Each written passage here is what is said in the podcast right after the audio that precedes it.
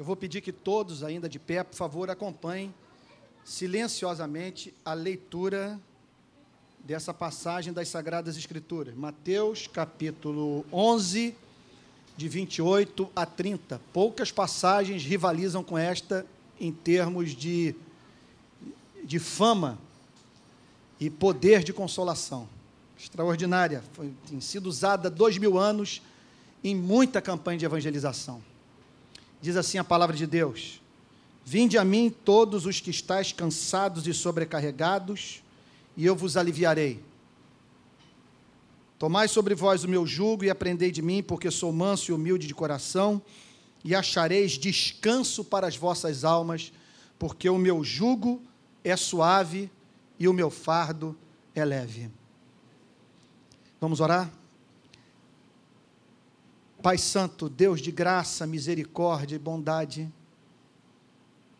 nós louvamos o Teu nome pelas bênçãos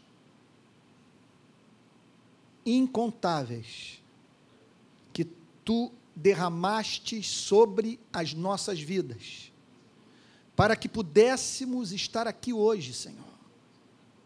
O Senhor tem nos sustentado, o Senhor tem mantido nossa vida biológica. O Senhor tem nos dado vida espiritual também. E por isso nós somos gratos ao Senhor, pela vontade de viver, pelo dom da vida, Senhor. E por estarmos na igreja, para ouvirmos tua palavra, que conforta o abatido, que dá força ao cansado e que seja assim nesta manhã. Que haja profecia, uma estranha percepção, doce, santa, de que tu estás presente, que não é um homem falando, Senhor, mas é o Espírito Santo presente na Assembleia dos Santos, honrando a ambição do coração que escolheu estar aqui nesta manhã para ter um encontro com Deus. Faz assim, Senhor, em nome de Jesus, com perdão dos nossos pecados. Amém. Amém. A igreja pode ficar sentada. Irmãos amados, essa passagem fala sobre o cansaço da alma. Então, existe o cansaço físico e existe o cansaço da alma, o desgaste do espírito. É sobre isso que Jesus está falando. Todos vós que estáis cansados e sobrecarregados. Então, esse cansaço pode se refletir das mais diferentes maneiras na nossa vida, tornando a nossa existência um fardo. Nós podemos ficar emocional e espiritualmente exaustos pelos mais diferentes motivos. Por exemplo, há pessoas que se sentem sobrecarregadas em virtude do medo da morte esta é a causa maior de todas as fobias e terrores do espírito. O homem ter que se despedir de tudo o que ama. Ver-se perante a ameaça do não ser. No caso dos agnósticos e dos ateus. Ou ter que encarar um destino que pode se lhe configurar como insuportável em razão da sua visão de que o universo é regido por um governo moral. O caso dos teístas, daqueles que creem na existência de um Deus de justiça. Então, esse é um fardo. A felicidade humana é inexequível sem a solução para o problema morte. Ninguém está em condição de viver enquanto não aprendeu ainda a morrer. Uma outra causa desse cansaço sobre o qual Jesus fala é a falta de sentido para viver, que às vezes tem íntima relação com a percepção, com a perspectiva da morte. É esse sentimento de desânimo em relação à vida, que pode acometer um homem quando este para para pensar no caráter incerto, fugaz, de uma vida vivida em meio a angustiantes sacrifícios. É uma luta diária, travada por seres que vivem uma vida curta e incerta. Isso pode fazer com que muitos experimentem a perda de sentido no trabalho, falta de interesse pela transformação do mundo e uma constante pena daqueles que nascem e que só nascem para morrer. Então, quando Jesus fala: Vinde a mim, todos vós que estáis cansados e sobrecarregados, ele está falando sobre pessoas que carregam o fardo no coração referente ao medo de morrer.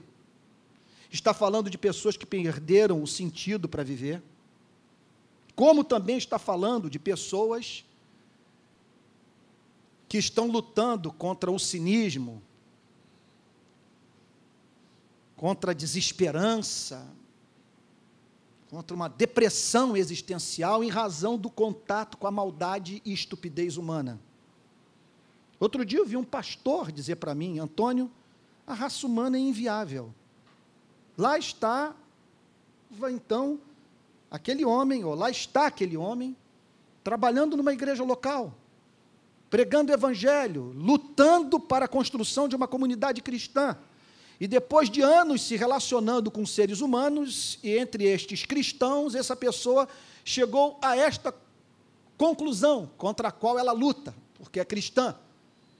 Mas é uma tentação de sua alma. O homem é inviável, o homem não tem jeito, não há solução para a maldade humana. Então eu chamaria uma das facetas desse sentimento de cinismo. É debochar de tudo, rir de todos e passar a maior parte do tempo representando um papel. É o sujeito perceber que não existe sociedade, e sim famílias. Descobrir que a verdade não resiste ao vínculo de sangue, à paixão sexual, o interesse financeiro, a antipatia pessoal, a cultura regional, a predileção ideológica. É o sujeito olhar para a vida e dizer o seguinte: não existe sociedade, não existe verdade. Ninguém está aí para o próximo, e ninguém está disposto a ficar ao lado da verdade contra a sua vida. É uma raça de hipócritas, e muitos caem no cinismo. Debocham de tudo. Não vem sentido em mais nada. E é claro que isso gera muita exaustão. Porque nós fomos criados para viver uma vida que, que tenha significado. Um outro motivo de desgaste, de cansaço, de exaustão de alma é a culpa. Certamente, não há sombra de dúvida de que Jesus tinha em mente essas pessoas, esse tipo de gente. Os milhares que estão sobrecarregados de remorso lamentam terem desperdiçado oportunidades na vida e ferido pessoas atormentam-se com as lembranças de um passado que não, podem, que não pode ser apagado, e ainda temem o juízo vindouro. E há outros que vivem o tormento do contato com a realidade socialmente construída. Eu diria que é, é, é, é um cansaço bem presente quando o ser humano passa dos 40. Se essa pessoa pensa, se essa pessoa usa o cérebro, faz perguntas com respeito à vida, esse é um cansaço de alma, desta fase da existência humana que Martin Lloyd Jones considerava a fase mais difícil da vida de um ser humano. Aqui é o cansaço de ter que usar uma máscara. Sim, isso cansa. Ter que viver vários personagens para viabilizar a vida no mundo humano, relativo, injusto, arbitrário, cruel e impiedoso para aquele que se insurge contra alguns dos seus valores. Vai tentar ser autêntico em todas as suas relações. Você não sobrevive. E isso cansa. Não poder dizer tudo o que pensa. Não poder ser livre. Outro dia alguém me disse que alguns homens entram no ministério por causa do prazer é, de conviver com famílias ricas e serem convidados para passearem de lancha e visitarem casa de praia e mais não sei o quê. E eu fiquei pensando como é que uma pessoa pode escolher um tormento desse para a sua vida. Pois que passeio de lancha pode compensar um fim de semana em que eu não posso ser autêntico na presença de pessoas que me aceitam, que amam e que não me julgam? O maior barato da vida é você ser livre. Que jantar compensa você ter que se policiar o tempo inteiro para que sua vida não, não sirva de motivo de escândalo? Então, não estou falando aqui de hipocrisia, não estou falando de esquizofrenia, não estou falando de dupla personalidade. Eu estou falando de um fato da vida, vivido pelo, pelo próprio apóstolo Paulo. Fiz-me de fraco com os fracos para ganhar os fracos e de forte com os fortes para ganhar os fortes. Então, com alguns eu deixava passar a impressão de que eu era um legalista e para outros é, liberal, dentro daquilo que eu podia viver sem machucar minha consciência e deixar de glorificar a Cristo, mas isso é um fato da vida. Alguns temas sobre os quais eu não escrevo porque eu seria trucidado pela igreja. E como eu tenho interesse em falar sobre outras coisas que eu reputo mais importantes, eu me silencio com relação a estas, a fim de poder continuar a ser ouvido pelas pessoas. Isso cansa. Isso cansa, lidar com a caretice humana com conservadorismo da nossa sociedade.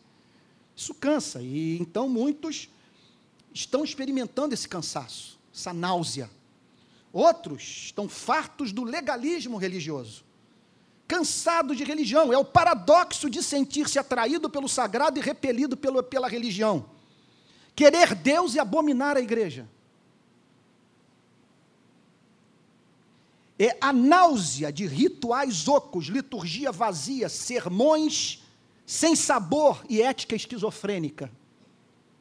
Não há dúvida que quando Jesus disse: Vinde a mim os que estáis cansados e sobrecarregados, ele estava se dirigindo a homens e mulheres que se encontravam sob a tirania do modelo religioso do seu tempo, caracterizado, palavras de Cristo, por colocar fardos pesados sobre os, os ombros dos homens, fardos estes que nenhum ser humano conseguia carregar.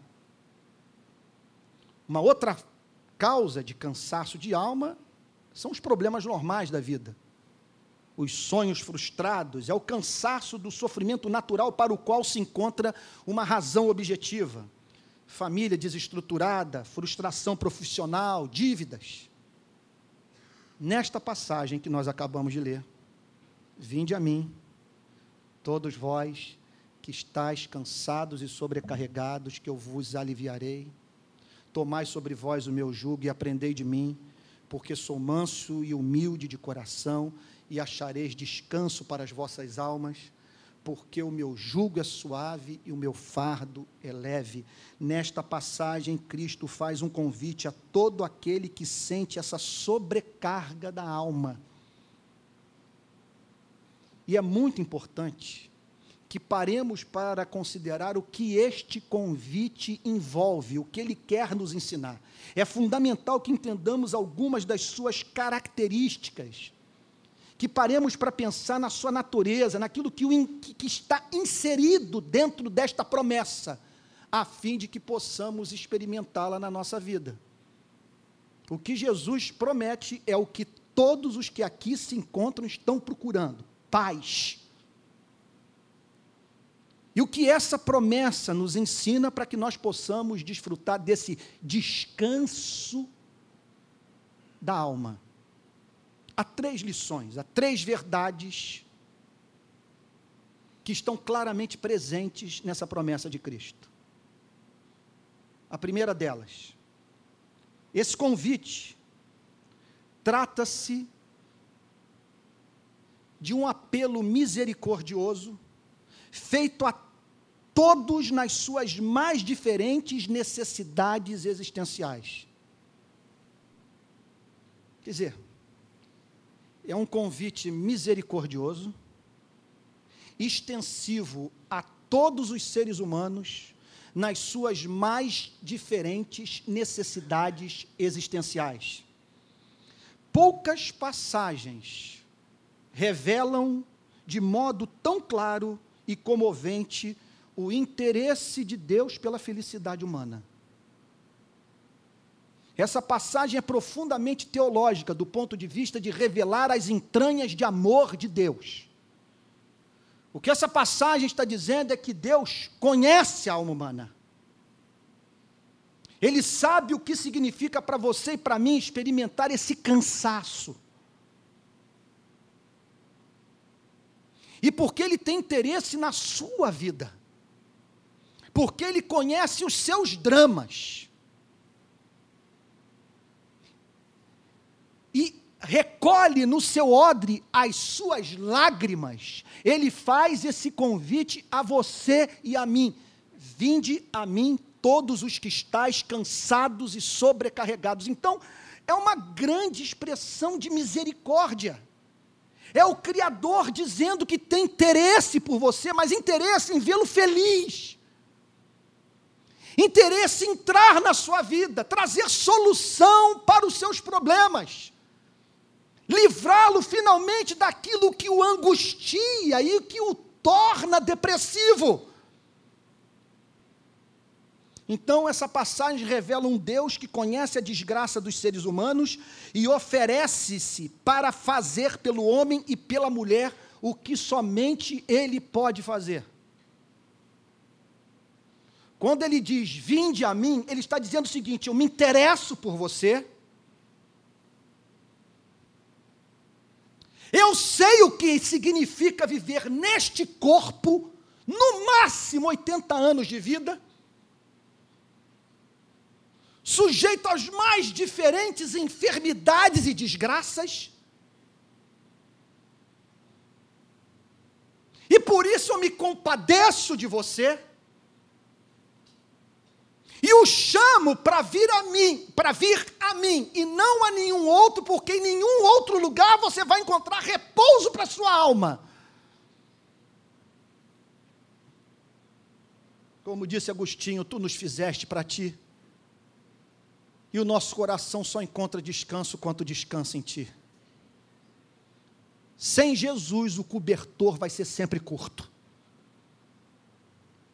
O convite é extensivo a todos nas suas mais diferentes necessidades. Vinde a mim todos. É um convite que é extensivo a toda a humanidade.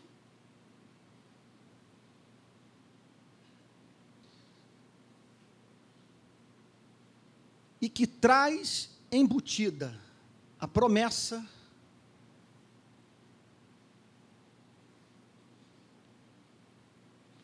de que não há angústia que Cristo não possa aliviar.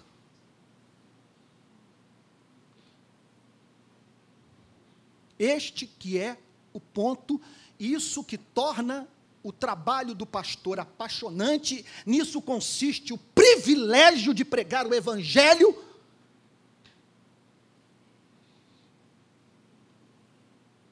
E a bênção de ser ministro da palavra é poder chegar num culto como esse e dizer: não há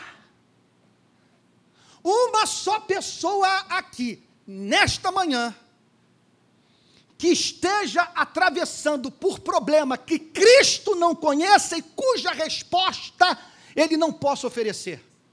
Vinde a mim, todos os que estáis cansados e sobrecarregados, que eu vos aliviarei. Então há uma promessa, uma palavra para o deprimido,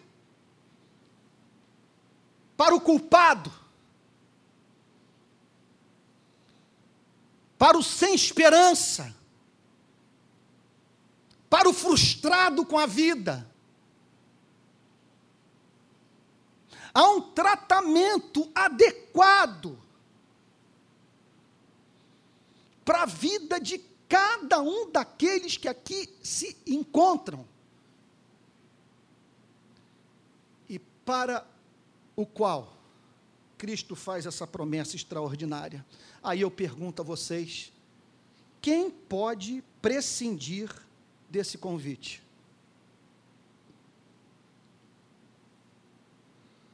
Só tem uma pessoa aqui, nessa manhã, para a qual esse convite não faz sentido. Longe de mim querer ser agressivo.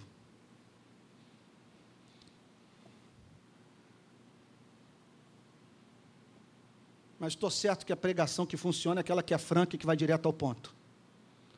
O sujeito tem que ser um idiota completo para não sentir esse fardo da alma. Só os idiotas não sentem esse peso. Se você usa o cérebro, a mensagem faz todo sentido. Deixa eu dar um exemplo, tirado de uma experiência que tive recentemente lendo o livro A Tristeza Perdida: Como a Psiquiatria Transformou a Depressão em Moda. Então, o livro, escrito por sociólogos, eu acho que é um sociólogo e um antropólogo americano, recomendado é, por um psicólogo da Harvard.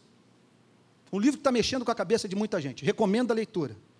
Ele está dizendo o seguinte: a psiquiatria americana transformou a depressão em moda e os psiquiatras estão prescrevendo remédio antidepressivo, ansiolítico para pessoas que estão atravessando problemas normais na vida. Que eles estão chamando de patologia o que é uma reação natural à desgraça. Aí,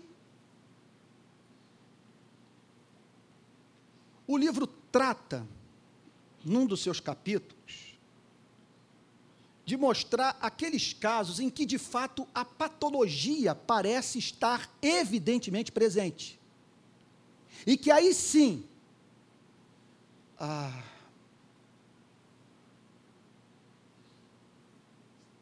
o uso de antidepressivo faz todo sentido. E o que a pessoa então deve fazer sem culpa, sem se sentir inferior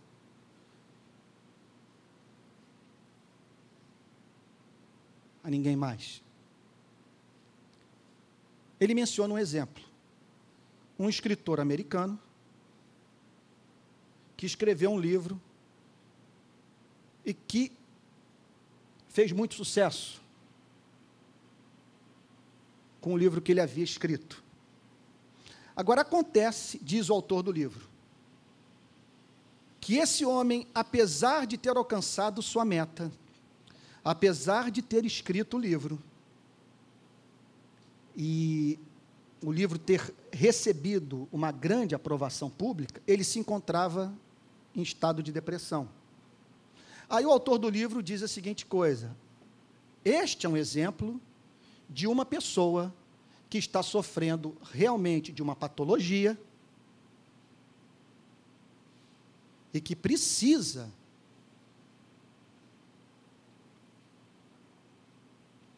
tomar esse tipo de medicamento. Eu não acreditei que o sujeito pôde ter escrito tamanha sandice quanto, quanto essa. Eu falei, não é possível que esse autor, que está escrevendo um livro que me parece tão interessante, tão bom, baseado em pesquisa, em dados empíricos, como que esse homem pode deixar de reconhecer o fato de que a desgraça desse escritor foi justamente ter alcançado sucesso. Que há duas tragédias que podem acometer a vida de uma pessoa que não tem Jesus Cristo: viver a sonhar com aquilo que jamais poderá alcançar e alcançar aquilo que um dia sonhou, para em seguida experimentar um vazio horroroso. Se o sujeito pensa, ele vê a vacuidade do sucesso. Não há como pensar e não sentir esse cansaço de alma. Em segundo lugar, essa promessa de Cristo trata-se de um chamado para um encontro pessoal com um ser excelente que apresenta um caminho de salvação amável. Os termos do convite são inusitados, você não vê isso em nenhuma filosofia, em nenhuma religião, quer dizer, em nenhuma corrente de pensamento filosófico, em nenhuma crença, exceto o Evangelho. Porque uma característica de toda filosofia e religião é apontar para o homem conceitos e ideias que poderão supostamente ajudá-lo na sua busca pela felicidade. Nesta passagem, o ser humano é chamado para ter um encontro com uma pessoa. É, vinde a mim. Então, trata-se de algo estritamente pessoal. É um encontro com uma pessoa.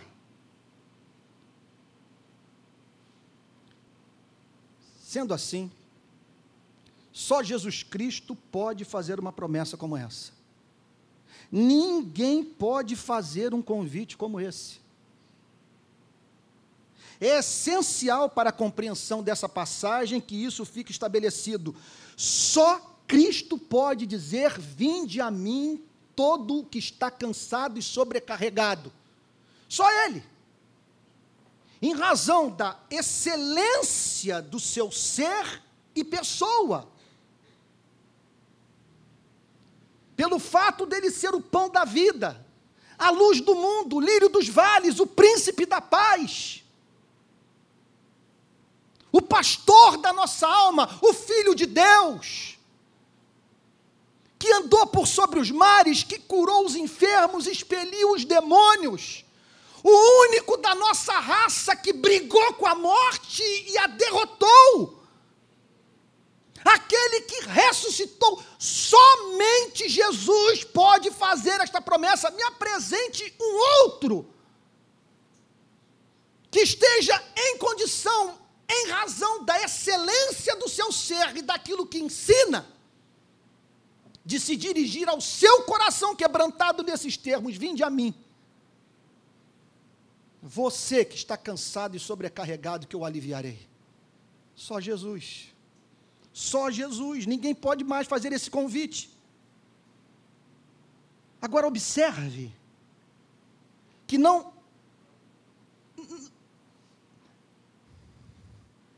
que não é apenas a pessoa de quem faz o convite que é excelente.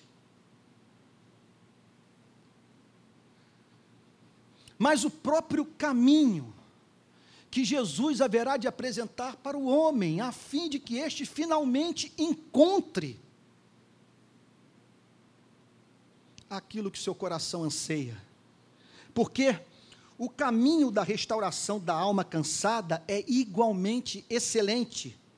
Trata-se do encontro com um ser amável e que pede do homem o que não torna a sua vida um inferno o meu jugo é suave, o meu fardo é leve. O que é que ele está querendo dizer com isso? Que ir a ele é, é correr na direção, ou buscar aquele que é manso e humilde de coração, que vai lhe oferecer um tratamento psicológico amável, que não vai esmagar a cana quebrada, não vai apagar a torcida que fumega. Ele é manso e suave, ele não haverá de ser um Cristo contra você. Quando ele diz: Vinde a mim, porque sou manso e humilde de coração, e somente ele pode falar nesses termos porque ele é tudo que gostaria de ser? Para mim, isso é cretinice. Sou manso e humilde de coração. Agora, um ser santo e perfeito pode dizer: em mim você vai encontrar abrigo. Eu vou tratá-lo com doçura. Eu vou ser seu amigo. Você vai ter um encontro com alguém que é manso e humilde de coração e que não vai pedir de você o que tornará a vida nesse planeta absolutamente insuportável. Porque o meu jugo é suave, o meu fardo é leve. Ele está dizendo a seguinte coisa: eu não vou pedir de você idiotice. Eu não vou de, pedir de você o que corresponde ao exato oposto da felicidade humana. Eu não vou pedir que você seja infeliz para ser feliz. O meu jugo é suave, o meu fardo é leve.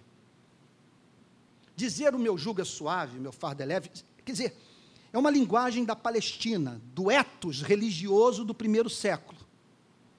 Quando uma pessoa abraçava uma religião, se dizia que essa pessoa havia recebido o jugo dessa religião. Quer dizer, ela teria que assumir alguns valores, sentir uma certa pressão, passar a viver de uma determinada forma.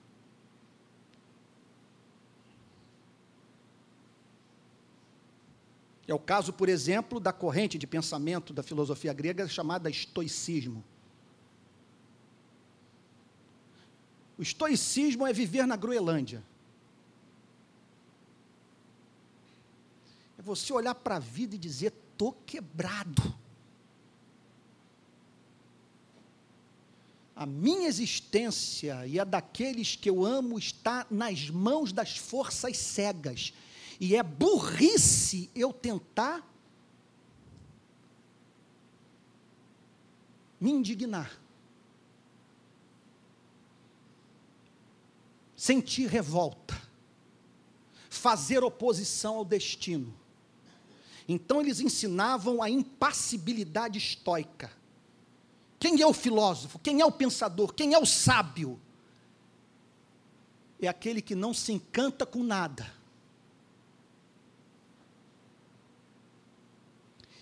e que nenhuma tragédia o faz sofrer, porque ele aprendeu a não esperar nada da vida. Uma vez que sua existência está entregue ao destino cego.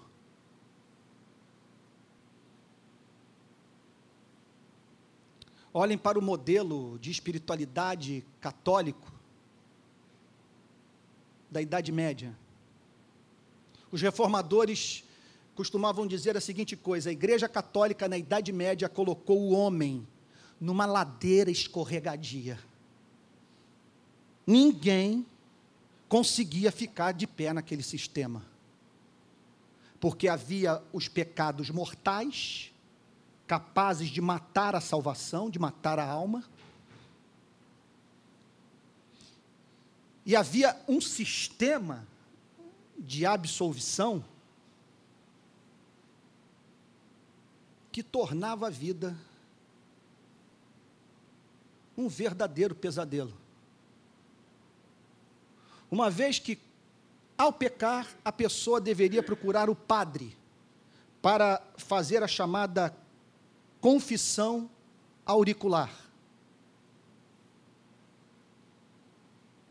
Essa pessoa era perdoada por Deus, mas tinha que receber alguma espécie de sanção temporal, que o padre tratava de prescrever, chamada de penitência.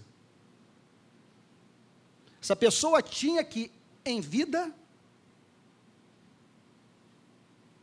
compensar as suas faltas diante de Deus através da sujeição a alguma espécie de penitência prescrita pela igreja. E como em vida essa pessoa não haveria de ser suficientemente purgada dos seus pecados para ser salva, haveria de ser lançada após a morte no purgatório, onde passaria por um tormento,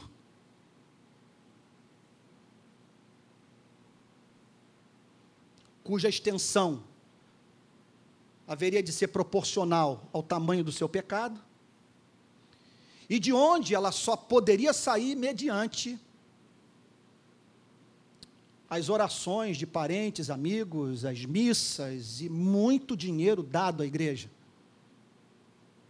Igreja que dizia deter a chave do purgatório nas suas mãos, o que levou Martinho Lutero a dizer: se o Papa ele tem essa chave na mão, por que esse desgraçado não abre essa porta e libera as almas do purgatório? Use essa chave para liberar essa gente.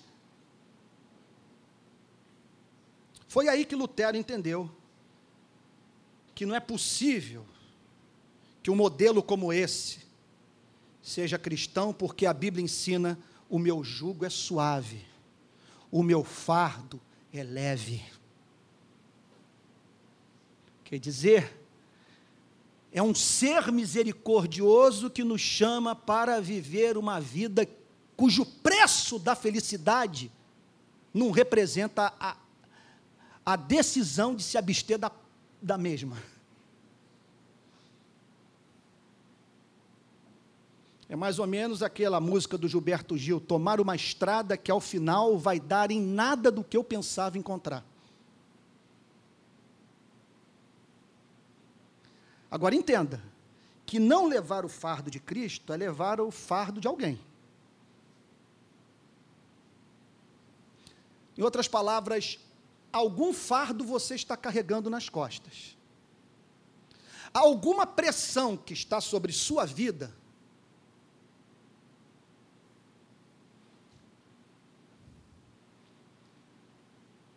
que o faz crer que a sujeição às suas regras ou leis é condição sine qua non para você ser feliz.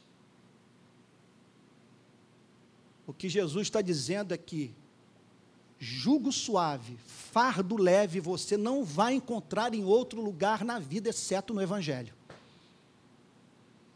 Só Ele haverá de chamar a você e a mim para viver uma espécie de vida que vale a pena. Uma vida que encanta, que não inviabiliza a natureza humana. E em último lugar, uma condição precisa ser cumprida pelo homem para que o homem prove do cumprimento da promessa: descanso para a alma descanso para a alma. Muito poderia falar sobre isso. Quais seriam os resultados desse descanso para a alma? Eu diria o seguinte: você vai ser convidado para ir para aquela fazenda, para passar uma semana no mato, e não vai precisar de computador, de rádio, de televisão. Você finalmente vai poder ficar a sós consigo mesmo.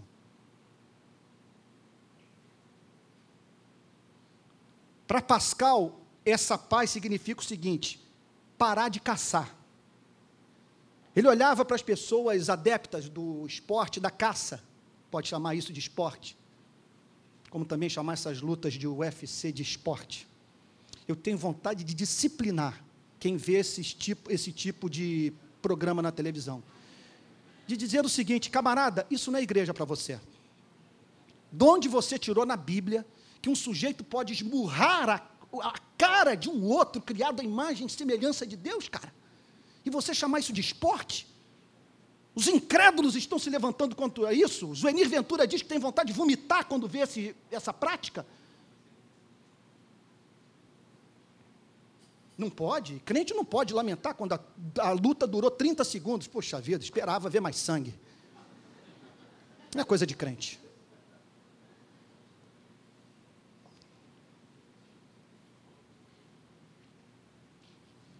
Mas o que, que Pascal dizia? Ele via as pessoas caçando. Ele dizia: ninguém está querendo a caça. Eles não querem pegar o viado, Ele não quer pegar o cordeiro. Ele quer caçar.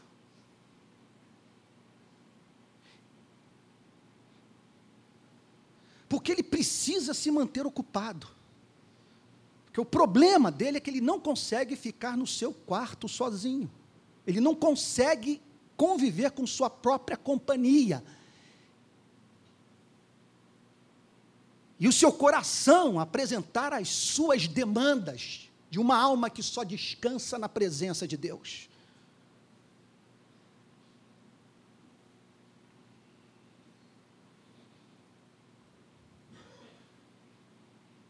Agora, para você provar desse descanso,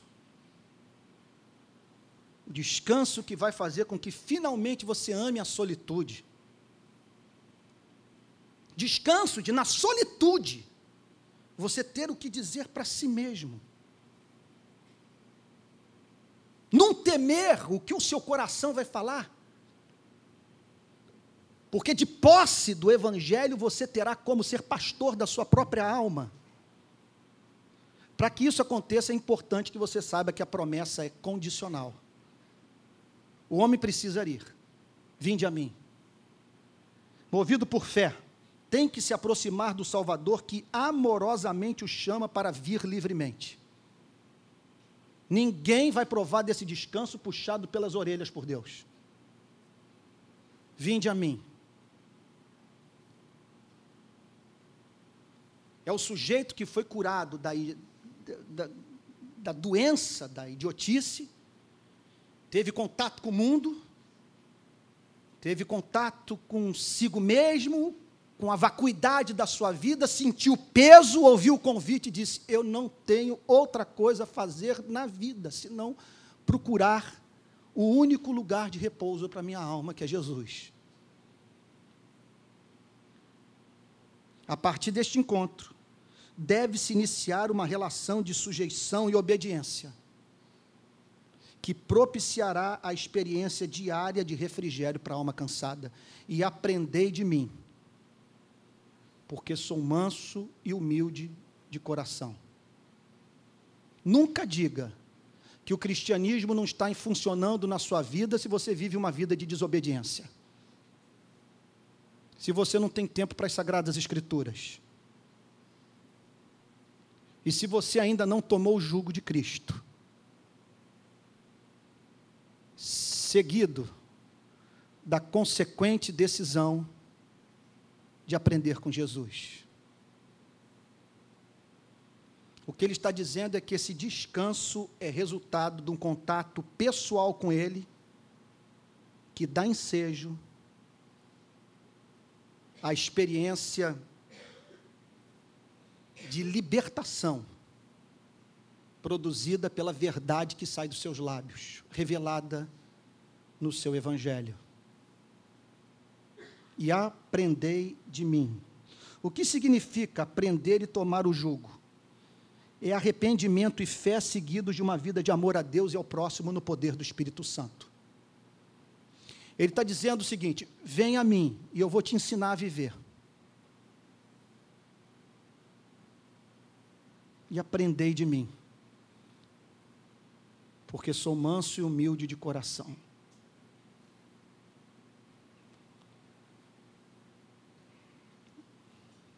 Eu gostaria de fazer três aplicações práticas dessa mensagem. A primeira, aceite o convite, sem reservas, crendo que Cristo é especialista em alma humana.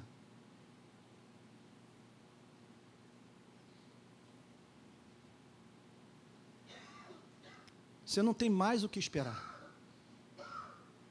Você não tem mais para onde correr. Toda hora eu ouço alguém me dizendo o seguinte: tive um problema na coluna, tive uma dor no fígado, um problema no, no, no rim, e procurei, sempre ouço isso, o Bambambam. Bam, Bam.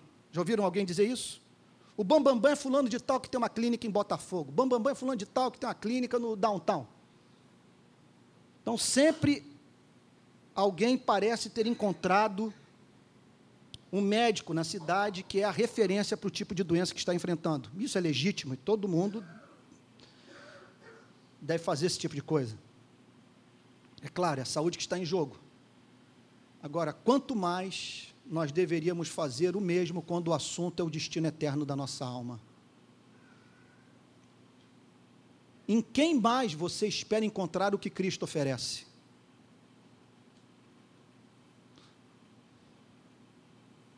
Aceite o convite. Convite que está sendo feito amorosamente a você.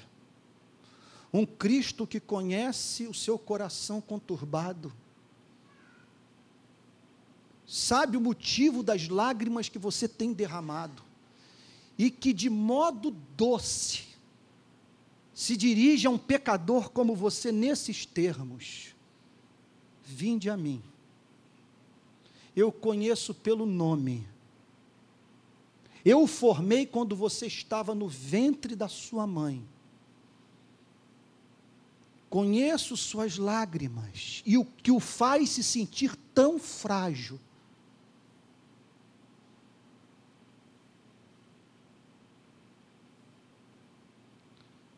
Venha para mim. Procure abrigo debaixo das minhas asas. É como se ele estivesse dizendo,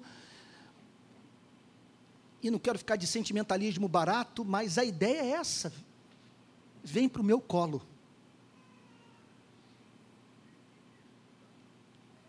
Segundo lugar, considere quem faz o chamado e o que lhe é proposto.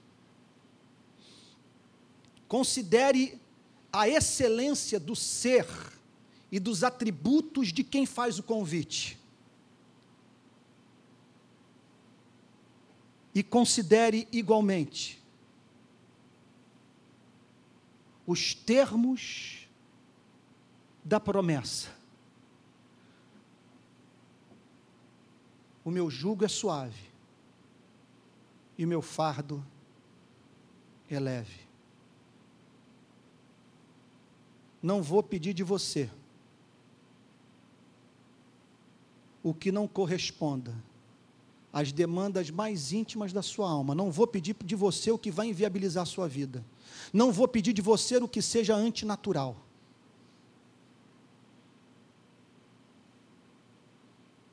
não vou pedir de você o que você não pode fazer.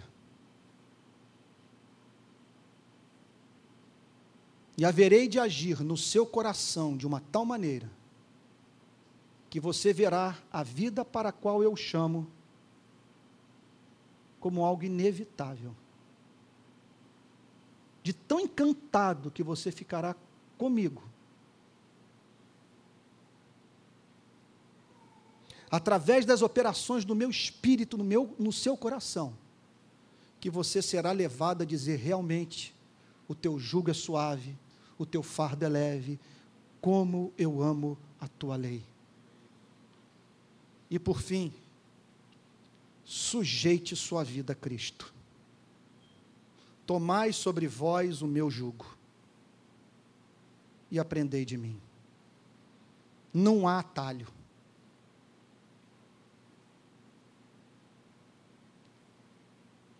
é encontro com Cristo.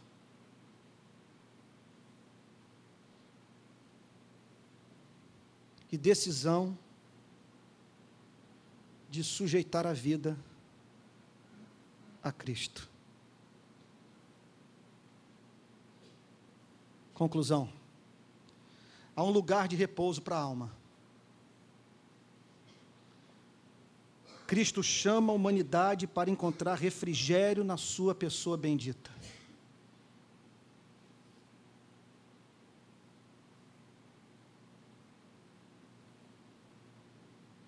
E o que nos cabe fazer? É o que veio hoje no primeiro culto como um relâmpago no meu coração, na minha mente, e que não me ocorreu enquanto eu preparava o sermão lá em casa.